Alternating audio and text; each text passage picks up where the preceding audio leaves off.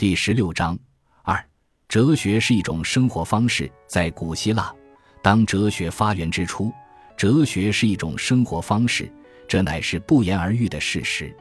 从词源看，哲学 （philosophia） 一词的希腊文原意是爱智慧。爱智慧显然是一种生活方式，一种人生态度，而非一门学科。对于最早的哲学家来说，哲学不是学术，更不是职业，而就是做人处事的基本方式和状态。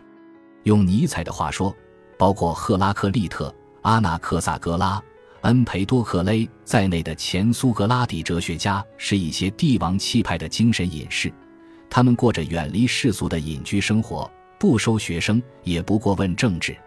苏格拉底虽然招收学生，但他的传授方式仅是街谈巷议，没有学校的组织形式。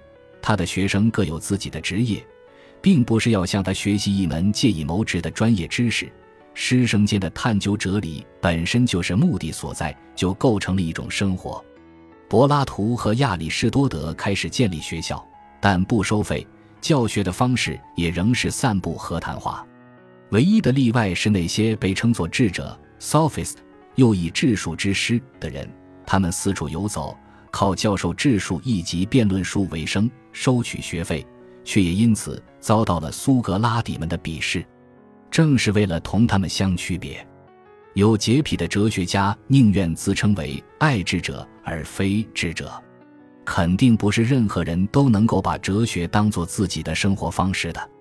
为了配得上过哲学的生活，一个人必须如柏拉图所说，具备真正的哲学灵魂。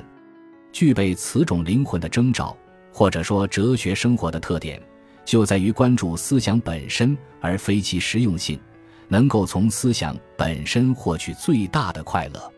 关于这一点，也许没有比亚里士多德说的更清楚的了。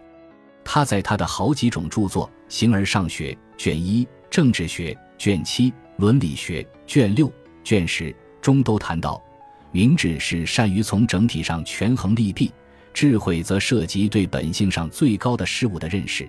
两者的区别就在于有无实用性。非实用性是哲学优于其他一切学术之所在，使哲学成为唯一的自由学术，为学术自身而成立的唯一学术。幸福生活的实质在于自足。与别种活动，例如社会性的活动相比，哲学的思辨活动是最为自足的活动，因而是完美的幸福。如此说来，哲学生活首先是一种沉思的生活，而所思问题的非实用性恰好保证了这种生活的自得其乐。感谢您的收听，本集已经播讲完毕。喜欢请订阅专辑，关注主播主页，更多精彩内容等着你。